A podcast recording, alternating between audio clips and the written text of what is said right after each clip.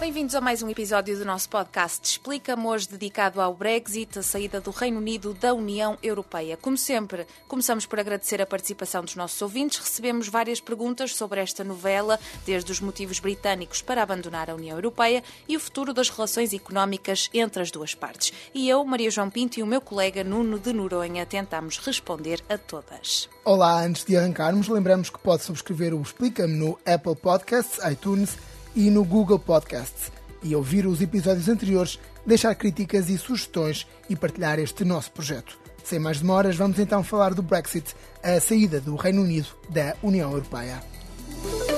I say to all the doubters, dude, we are going to energize the country. We're going to get Brexit done on October the 31st. We're going to take advantage of all the opportunities that it will bring in a new spirit.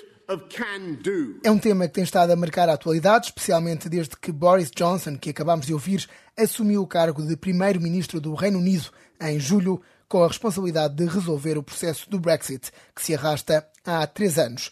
E recebemos muitas questões sobre este tema na nossa página no Facebook, DW Português para a África. Por exemplo, a pergunta de Manuel Simão Belchior, que quer saber o que é o Brexit. Muito simplesmente, Brexit é a palavra que tem sido mais utilizada para resumir o processo de saída do Reino Unido da União Europeia. Significa British Exit ou saída britânica em português. O Brexit começou oficialmente em junho de 2016, quando os britânicos votaram em referendo a favor de abandonar a União Europeia, o bloco dos 28 países europeus ao qual os britânicos tinham aderido na década de 70. Com o sim de 52% dos eleitores, o Reino Unido ativou em março março de 2017 o artigo 50 do Tratado de Lisboa. Com isto, notificaram formalmente o Conselho Europeu da sua intenção de sair da União Europeia. Aqui, Sanção do Rosário Frei Mutepa, a partir eh, de Moçambique, cidade da Beira. Eu gostava de saber quais são as reais causas que levam o Reino Unido a pretender a sair da União Europeia. Muito obrigado. Não há uma única causa, é uma questão multifatorial, mas de facto o casamento entre o Reino Unido e a União Europeia nunca foi totalmente feliz.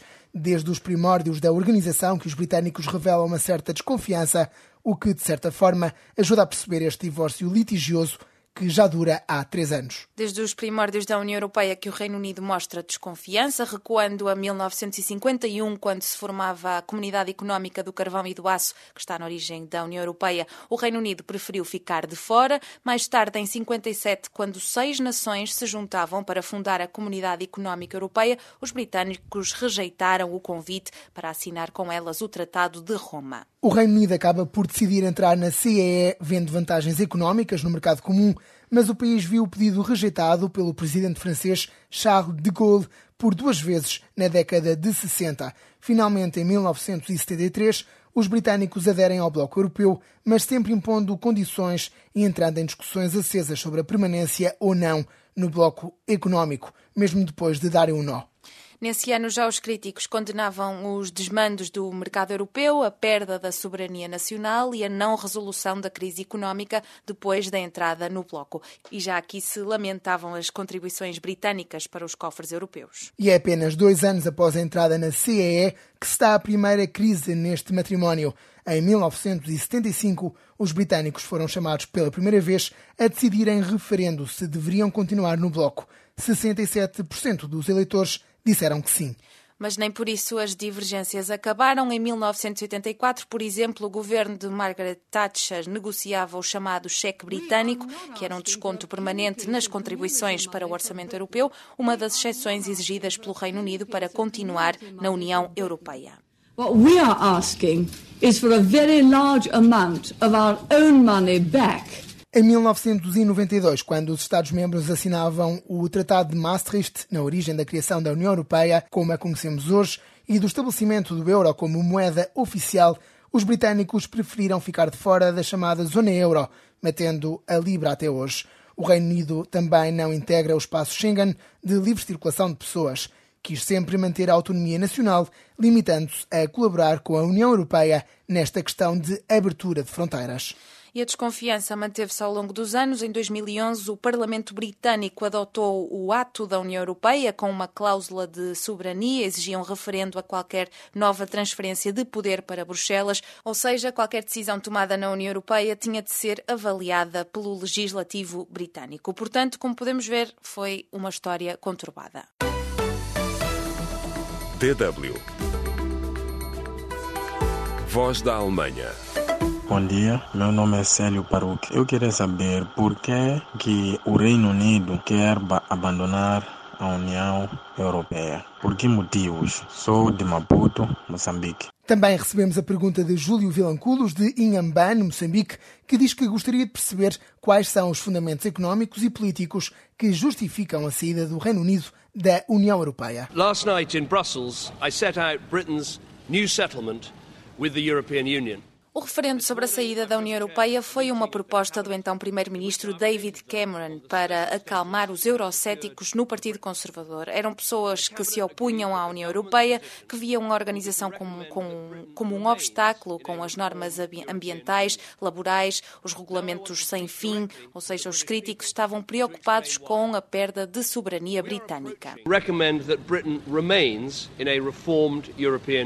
David Cameron fez campanha pela permanência numa União Europeia reformada, mas a decisão estava nas mãos dos eleitores britânicos.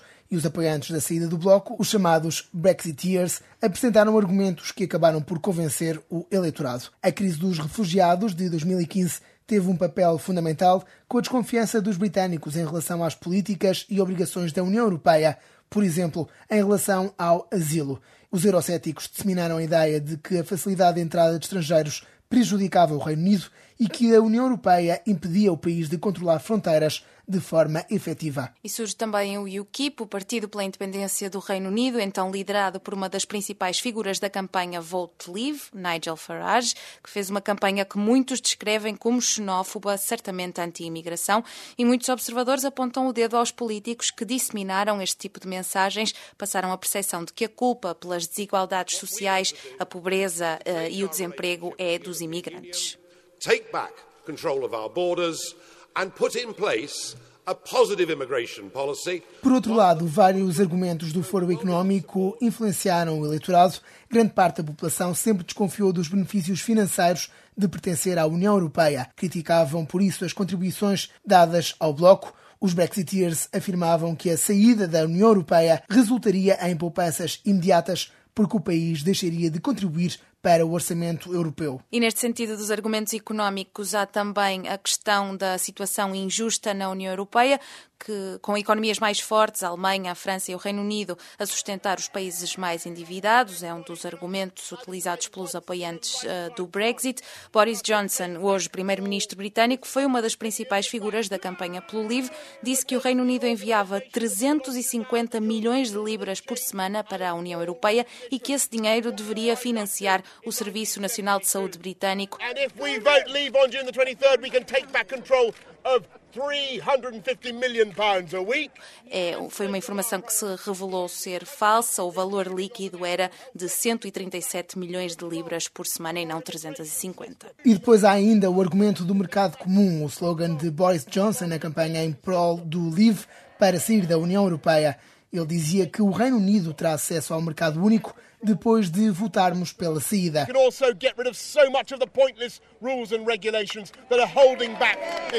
Os defensores do Brexit diziam que as empresas britânicas ficariam livres das regras europeias e que o comércio com a Europa continuaria, com o Reino Unido a definir os seus próprios acordos.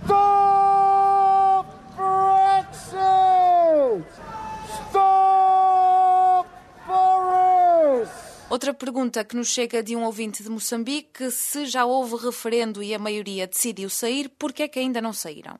O sim no referendo abriu caminho a um longo período de incerteza. Foi a primeira vez que um membro da União Europeia decidiu sair. E a saída ainda não se efetivou, precisamente porque as negociações em torno das condições de saída se têm arrastado. Apesar do sim no referendo, que muitos observadores justificam também com a elevada participação de uma camada mais velha da população e fraca participação dos jovens e uma forte campanha de desinformação, é importante frisar que o processo tem sido marcado por muitos protestos nas ruas. Os manifestantes pedem uma nova votação popular e criticam o caos dos últimos anos em torno desta decisão de abandonar a União Europeia. O primeiro-ministro David Cameron, que fez campanha pela permanência na União Europeia, renunciou ao cargo em 2016, passando a pasta a Theresa May, que deveria conduzir as negociações de saída. Em causa o futuro das relações com a União Europeia. Três anos depois, o processo de divórcio ainda não está concluído, apesar da frase cunhada por May e repetida até à exaustão: Brexit means Brexit, ou Brexit significa Brexit. Because Brexit means Brexit. Em novembro de 2018, os líderes europeus aceitaram o acordo de saída apresentado por Theresa May em Bruxelas, considerando que era o melhor e único acordo possível. Definia o total da dívida do Reino Unido à União Europeia em 39 mil milhões de libras. Tratar-se-ia de uma multa pela quebra deste acordo de integração regional. Definia o que aconteceria aos cidadãos britânicos a viver nos países do Bloco e vice-versa e propunha um método para evitar o restabelecimento de uma fronteira física entre a Irlanda do Norte e a República da Irlanda, que é membro da União Europeia. Também foi acordado o chamado período de transição, no qual o Reino Unido e a União Europeia negociarão um acordo comercial. A previsão é que esse acordo dure até 31 de dezembro de 2020 incluía também linhas gerais das relações futuras entre os dois em áreas como o comércio, a defesa e a segurança. Segundo o artigo 50 do Tratado de Lisboa, 29 de março era o deadline para a saída, mas os deputados britânicos rejeitaram sempre o acordo que May conseguiu em Bruxelas e os líderes europeus acabaram por aceitar uma extensão de seis meses e a saída está agora marcada para 31 de outubro. Theresa May acabou por abandonar o cargo em junho, após várias tentativas falhadas de cumprir o Brexit. I'm about to go to Buckingham Palace to tender my resignation to Her Majesty the Queen and to advise her to ask Boris Johnson to form a new administration. E entra em cena o seu sucessor, Boris Johnson. Ele tomou posse a 24 de julho e garante que o país abandona a União Europeia a 31 de outubro, com ou sem acordo. O novo chefe do governo diz ser capaz de conseguir um pacto satisfatório com Bruxelas. Até agora, a União Europeia recusou renegociar o tratado assinado em 2018 com Theresa May. Vamos então falar um pouco sobre este homem que vai liderar os destinos do Brexit. Boris Johnson tem 55 anos, era ministro dos Negócios Estrangeiros e antes foi deputado em Westminster e presidente da Câmara de Londres. Nasceu em Nova York em 1964, estudou numa escola privada em Eton, no Reino Unido, e fez estudos clássicos na Universidade de Oxford. Johnson iniciou a sua vida profissional como jornalista no jornal The Times, do qual foi demitido depois de ter sido acusado de inventar uma declaração de um entrevistado. Foi mais tarde no seu trabalho como correspondente em Bruxelas do jornal The Daily Telegraph que ganhou o protagonismo. Boris Johnson não poupava críticas aos trabalhos da Comissão e das instituições europeias. Entrou definitivamente no cenário político em 2001, quando foi eleito deputado. Em 2008 tornou-se presidente da Câmara de Londres. Em 2015 voltou ao Parlamento. Tornou-se depois uma das principais figuras políticas a apoiar o voto pró-Brexit. Popularmente, Boris Johnson é conhecido pelo seu cabelo louro despenteado, há quem defenda que é propositado, mas também pelas gafes, frases polémicas em relação às minorias e gosto pelos holofotes, um pouco à semelhança de Donald Trump, presidente dos Estados Unidos, que aliás ficou muito satisfeito com a chegada deste conservador ao poder no Reino Unido. They're saying Britain Trump. They call him Britain Trump, and people are saying that's a good thing. That they like me over there. That's what they wanted. That's what they need. DW. A sua voz da Alemanha. A grande questão à volta do Brexit é de facto saber qual o futuro do Reino Unido e da União Europeia após este divórcio. Será um cenário novo para todos, porque, como vimos, trata-se da primeira vez que um Estado-membro ativa o artigo 50, o mecanismo de saída do bloco. Este desconhecimento sobre o futuro das relações entre o Reino Unido e a União Europeia, bem como as relações entre estes e os restantes atores políticos, transporta-nos para um panorama de profunda incerteza. E muitos ouvintes questionaram precisamente o depois da saída efetiva do Reino Unido do bloco. Muito bom dia.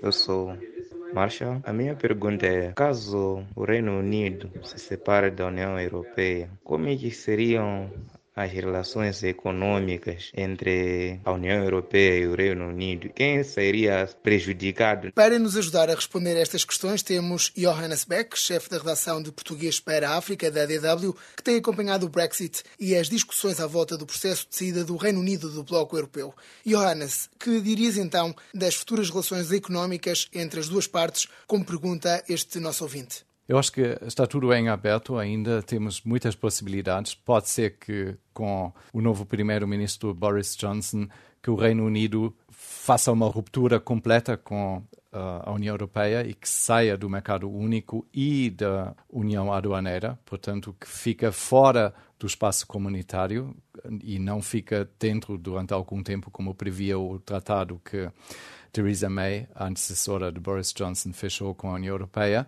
significaria que, a partir deste momento, a União Europeia iria tratar o Reino Unido como se fosse qualquer país do mundo. Deixaria de existir qualquer preferência em termos de acesso ao mercado comunitário. Existiria a necessidade de formalidades aduaneiras, portanto, agora uma pessoa pode passar diretamente com um caminhão da França, passando pelo pelo túnel ou por um barco à Grã-Bretanha, não tem que preencher nenhuma declaração aduaneira, não tem que fazer um controle de sanidade, no caso de produtos veterinários, por exemplo, entra diretamente no mercado do Reino Unido e vai comercializar os seus produtos porque as normas técnicas, as normas sanitárias, tudo é igual dos dois lados. Isso, de um dia para o outro, se acontecer como muitas pessoas pensam que eventualmente poderia acontecer em finais de outubro, iria deixar de existir. É um grande problema para muitas empresas e não só, porque há empresas como a BMW que fabricam automóveis na Grã-Bretanha e também no espaço comunitário, portanto em outros países da União Europeia, e às vezes as mesmas peças passam várias vezes da Europa para a Grã-Bretanha e voltam, e a maioria dos representantes de empresas da Grã-Bretanha dizem que, de qualquer modo, é um cenário que deveria ser evitado a todo custo. E ainda falando sobre cenários futuros, o ouvinte Canuma, esse Canuma pergunta se a Inglaterra pode voltar para a União Europeia. É uma pergunta interessante para percebermos aqui quais são as opções em cima da mesa, agora com Boris Johnson como Primeiro-Ministro, a garantir então que o Reino Unido vai mesmo sair em outubro. O que é que pode acontecer?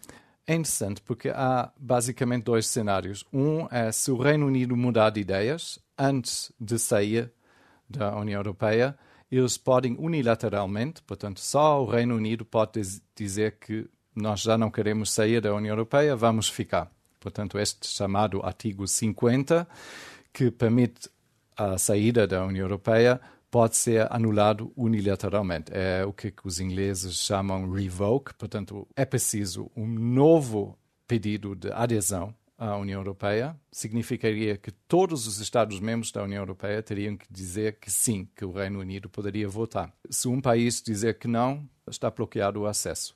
E, por outro lado, eu pessoalmente diria que seria muito difícil o Reino Unido, se chegar a sair, ter uma adesão nova sem um novo referendo, porque falta uma legitimação política, portanto teria que ter alguma coisa de ou um referendo ou uma eleição geral em que um partido iria dizer que o nosso lema é vamos votar à União Europeia e nós queremos um voto público a favor de uma reintegração do Reino Unido na União Europeia. Se isso acontecer, acho que é possível, se não Uh, uma vez que saíram, acho que vai ser muito difícil votar. Postos os mais recentes desenvolvimentos, todas as declarações de Boris Johnson, é provável que o Reino Unido saia mesmo a 31 de outubro, com ou sem acordo? Eu acho que é muito pouco provável, por duas questões. Com o acordo, é claro que o Boris Johnson rejeita o acordo que a Theresa May fechou com a União Europeia. Portanto, para ele, politicamente, não é viável voltar para trás e dizer que, ah, agora pensei duas vezes, vamos aceitar este acordo. E o próprio a própria União Europeia já disse que não vai querer renegociar o acordo. Eu acho que só estariam dispostos a renegociar o acordo se o Reino Unido mudar completamente de ideias e aceitar uma integração maior com a União Europeia após a saída, mas não para uma integração menor, como prevê o Boris Johnson. E depois tem o calendário político. A Comissão Europeia está de saída, vai entrar uma nova depois de outubro, e nós vamos ter também um, em consideração que levou mais do que um ano para negociar o outro acordo. Portanto, não é uma coisa para chegar lá durante uma noite, negociar e voltar. São muitos governos, muitas pessoas envolvidas e seria muito, muito problemático fechar um novo acordo até finais de outubro. E também teria que ser aprovado por, pelo Parlamento na Grã-Bretanha. Sair sem acordo, acho que agora parece um cenário muito provável, mas se estamos a olhar um pouco melhor para os números no Parlamento, nós vamos ver que no último ano, ou nos últimos meses, nunca houve uma maioria para nada em relação ao Brexit. Menos uma única coisa, que é houve uma maioria contra, e várias vezes, uma saída sem acordo. Os britânicos basicamente não sabem exatamente o que querem da União Europeia, mas uma coisa é certa: o que não querem é uma ruptura brutal e uma saída sem acordo. E há até deputados do próprio Partido Conservador que dizem publicamente que vão preferir derrubar o próprio governo a uma saída sem acordo. Por exemplo, o antigo ministro das Finanças, da Theresa May, Phil Hammond, disse que ele vai fazer tudo literalmente tudo para evitar uma saída sem acordo. Há um outro deputado muito conhecido, que é Dominic Grieve, que é muito influente também, que também já disse várias vezes que ele é completamente contra uma saída sem acordo. Isto vai levar à caída do governo de Boris Johnson se ele tentar sair sem acordo. É a minha previsão. Portanto, neste caso, o que poderia acontecer? Saindo mais uma vez um primeiro-ministro por causa do, do Brexit e não tendo um governo com uma maioria parlamentar. Acho que há duas hipóteses. Uma que seria, eu acho que é a mais provável neste momento, o Boris Johnson fazer uma campanha a favor do Brexit e entrar numa campanha eleitoral convocando eleições gerais e tentando aumentar a sua maioria no parlamento. Neste caso, aniquilando a oposição do Partido Trabalhista, que não sabe o que ele quer em relação ao Brexit, e tentando dividir a oposição entre os liberal-democratas e o Partido Trabalhista. É possível que ele, assim, com uma votação, se ele conseguir ganhar, a maioria dos eleitores, que consiga votar mais forte ao Parlamento e ter a sua aprovação de uma saída sem acordo. Isto é, é uma possibilidade. E a outra seria, e ainda existem alguns grupos em vários uh, partidos, também no Partido Conservador, que dizem que é preciso devolver esta questão ao eleitor, fazer um segundo referendo. Porque em 2016 as pessoas votaram no Brexit, sim ou não, mas não sabiam qual tipo de Brexit iriam ter. E muitos dizem que as promessas que foram feitas na altura pelas pessoas que fizeram campanha a favor do Brexit era nós vamos manter uma relação íntima, uma relação próxima com a União Europeia.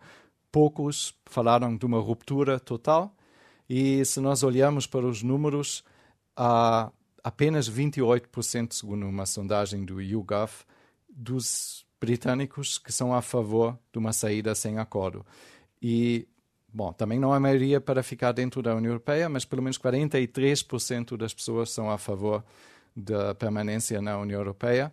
Portanto, há uma grande parte de pessoas que ainda estão indecisas, mas pode ser que num segundo referendo haja uma solução para este dilema de legitimação, que é colocar uma saída sem acordo contra uma permanência na União Europeia. Para mim, parece mais provável termos uma espécie de segundo referendo num formato, para assim dizer, de eleições gerais. Qual é a tua opinião acerca dos efeitos do Brexit no sistema partidário britânico? É interessante porque o Brexit mudou completamente o, a maneira como as políticas ou a política funciona no Reino Unido. Tivemos derrotas históricas para governos em exercício. A Theresa May teve várias derrotas que foram das mais fortes que houve na história do parlamentarismo no Reino Unido.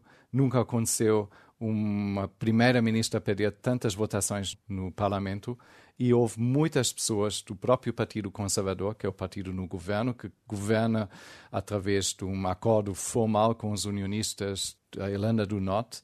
Tem uma maioria muito pequena, mas mesmo assim houve muitos deputados do Partido Conservador que votaram contra a própria política da Theresa May e que levaram também à caída da Theresa May. Agora, lembrando que o Boris Johnson uh, é o novo primeiro-ministro e isso não é por acaso, porque houve várias correntes no Partido Conservador. Uma corrente que basicamente agora venceu, que é o European Research Group, portanto, chama-se Grupo de Pesquisas Europeus. É um grupo de deputados conservadores, liderado pelo líder do grupo parlamentar do Partido Conservador, agora uh, Jacob Rees-Mogg, e que sempre se opôs à integração do Reino Unido na União Europeia. Houve um outro grupo que perdeu alguns membros uh, no Parlamento, porque saíram até do grupo parlamentar do, do Partido Conservador, que era a favor da permanência do Reino Unido na União Europeia. E houve muitos parlamentares no meio que preferiram uma espécie de ruptura com a União Europeia, mas negociada. Portanto, um grupo pequeno, não maioritário, que também apoiou o tratado que a Theresa May fechou com a União Europeia. Eles queriam sair, mas não sair com uma ruptura total, mas manter alguns uh, funcionamentos, por exemplo, o mercado comum durante os primeiros anos e, eventualmente, também uma união aduaneira a longo prazo. Isto é o Partido Conservador. E houve, nas eleições europeias, uma derrota dramática do Partido Conservador neste ano. Eles ficaram apenas, isso é preciso salientar, em quinto lugar. Tiveram 8,84% dos votos, lembrando que nas últimas eleições gerais de 2015 tiveram 42,4% dos votos.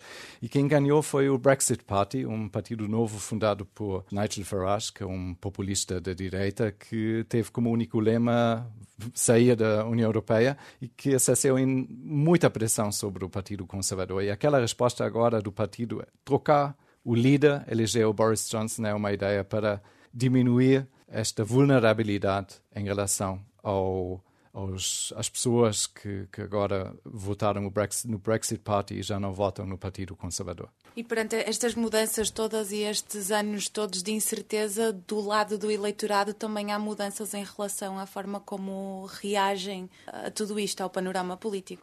Sim, e as consequências partidárias ainda vão mais longe. Nós temos também os partidos de oposição, não é? Nós temos o Partido Trabalhista, em que há uma enorme pressão sobre o líder do Partido Trabalhista, Jeremy Corbyn, de saía a favor de um segundo referendo e saía a favor de uma permanência do Reino Unido na União Europeia. Só que o Jeremy Corbyn, historicamente, é um líder de esquerda que sempre era contra, ou pelo menos cético em relação à União Europeia, e ele tenta fugir um pouco à questão, fecha muitos compromissos com a maioria do seu partido, que é realmente pró-europeu, mas ele não consegue convencer mais os eleitores. Eles também perderam muitos votos nas eleições europeias e estão com um partido profundamente dividido. E houve sondagens que disseram que até metade dos membros do próprio partido não votaram nele nas últimas eleições europeias, que é mesmo escandaloso. Mas quem ganha, o Partido Liberal Democrata, são os liberais que têm uma agenda claramente pró-europeia. Este partido teve apenas 7,4% nas últimas eleições gerais e foi muito penalizado porque tiveram uma coligação com o Partido Conservador. Mas agora este partido tem uma agenda que é queremos ficar na União Europeia e está a convencer cada vez mais pessoas a eleger este partido. Teve grandes uh, ganhos nas eleições europeias, ficou com quase 20% em segundo lugar e até ultrapassou o Labour. Portanto, se houvesse agora uma eleição geral, seria muito, muito incerto o futuro político da Grã-Bretanha. Pode ser que com Boris Johnson, que o Partido Conservador consiga recuperar muito terreno que perderam nas eleições europeias, mas a oposição é algo dividida entre os liberal-democratas e o Labour, e também tem o Partido Verde, que também tem uma agenda muito a favor da permanência na União Europeia e que está a ganhar muitos votos. E como sabemos, o sistema partidário na Grã-Bretanha funciona uh, de uma forma muito polarizada, porque, ao contrário da maioria dos países da União Europeia, na Grã-Bretanha, quem fica no Parlamento é apenas o deputado com o maior número dos votos em cada círculo eleitoral. Quem perde, portanto, não importa se é 51 contra 49%, fica fora. Chegou-nos também outra questão importante que está de resto no centro do impasse em torno do acordo do Reino Unido com Bruxelas, que é a questão da fronteira irlandesa. O nosso seguidor Dinis Lourenço pergunta qual é o problema com a Irlanda do Norte. A Irlanda foi, durante vários séculos, uma colónia da Inglaterra. Portanto, não foi um, um território que aderiu voluntariamente ao Reino Unido ou à Grã-Bretanha. Foi governado por Londres e no, pelos interesses londrinos. E houve grandes episódios de uh, fome na Irlanda. Muitas pessoas saíram da Irlanda aos Estados Unidos e a outros países porque não aguentaram os problemas políticos e económicos nesta colónia inglesa. E depois da independência da Irlanda, da República da Irlanda, ficou um território no norte da ilha, que é a Irlanda do Norte, que é maioritariamente, ou na altura pelo menos, povoado por pessoas que eram a favor da permanência da Irlanda dentro do Reino Unido.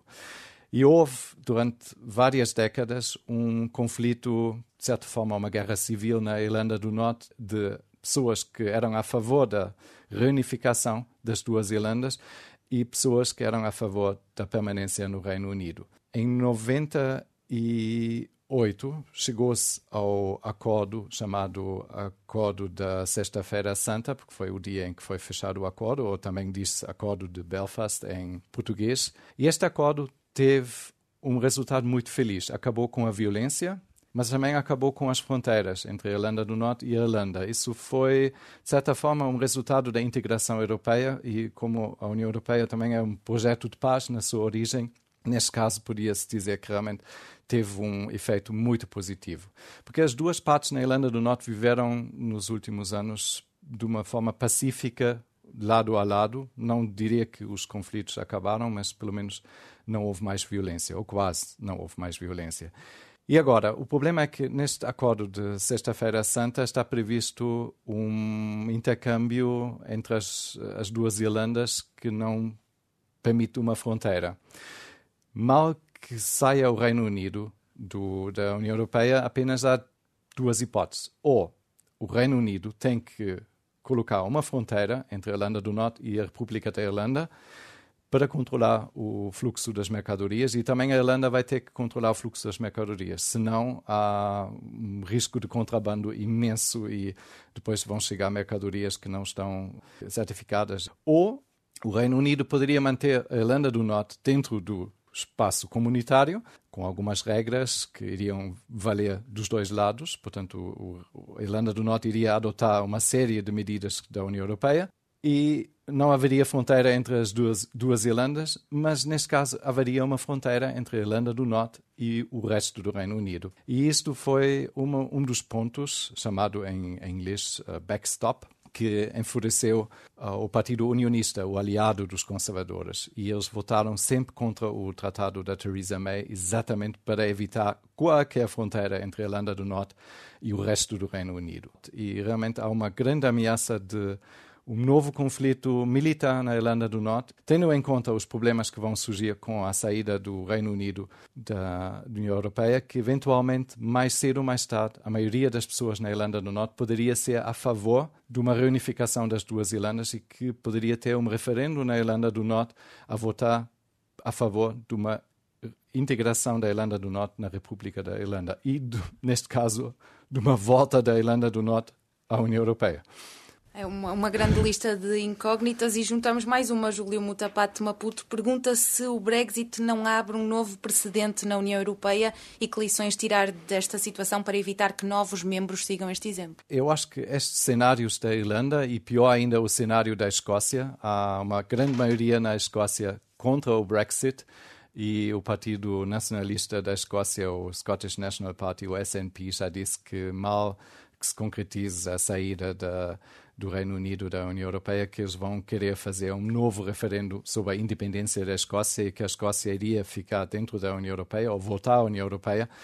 É um cenário que muitos países da União Europeia estão a olhar para o Reino Unido e estão a ver a desintegração, basicamente, do país. Estão a ver que há três anos o Brexit domina a agenda partidária, a agenda política. Mal se fala dos problemas reais do país. É só Brexit, Brexit, Brexit, Brexit e os próprios ingleses já não aguentam. Há pessoas que começam a ouvir menos notícias e a ver menos notícias na TV porque não aguentam mais ouvir do Brexit. Existem até estudos que provam isto. Mesmo para os partidos nacionalistas e populistas da direita na União Europeia, deixou de ser um exemplo positivo. É muito interessante ver, por exemplo, aqui na Alemanha, o Partido Populista da Direita, o AfD, Alternativa para a Alemanha, falou em tempos, durante a campanha para o referendo na Grã-Bretanha falaram de um German exit. Houve outros partidos na União Europeia que abertamente eh, falaram da possibilidade de também saírem. E vê-se que a União Europeia, hoje em dia, em muitos países é mais popular do que nunca, porque as pessoas perceberam que a União Europeia não é só o mercado único, não é só uma moeda do euro, não é só um projeto que beneficia as empresas, mas também é um projeto de paz. É, é um projeto em que conflitos como na Irlanda se tornam menos problemáticos, porque existe um, uma coisa maior do que o país, que é a integração na União Europeia. Portanto, as fronteiras perdem um pouco uh, da sua função muitos países na União Europeia agora estão a ver os benefícios do, da integração na União Europeia e eu acho que quando em 2016 muitos pensaram que isso seria um exemplo a seguir por muitos partidos populistas, hoje em dia é um exemplo a não seguir. Vamos ver como é daqui a cinco ou seis anos, se as coisas ficam melhor na Grã-Bretanha, depois talvez de um choque inicial da saída.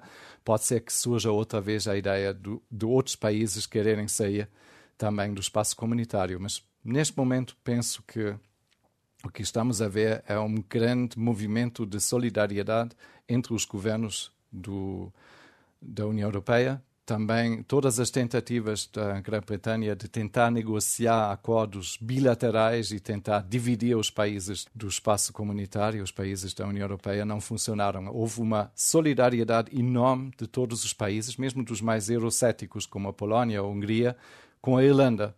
E todos os países várias vezes disseram que a questão da Irlanda não pode ser tida como uma questão menor. É uma questão central que tem que ser resolvida para conseguir definir o, o, quadro em que as relações entre a União Europeia e o Reino Unido vão funcionar no futuro. Esta questão é, é importante e é interessante, mas penso que não há, dentro dos próximos anos, outros países que vão ter a mesma ideia como o Reino Unido. Obrigada, Johannes, por nos ajudares a responder às perguntas dos nossos ouvintes. Muito obrigado.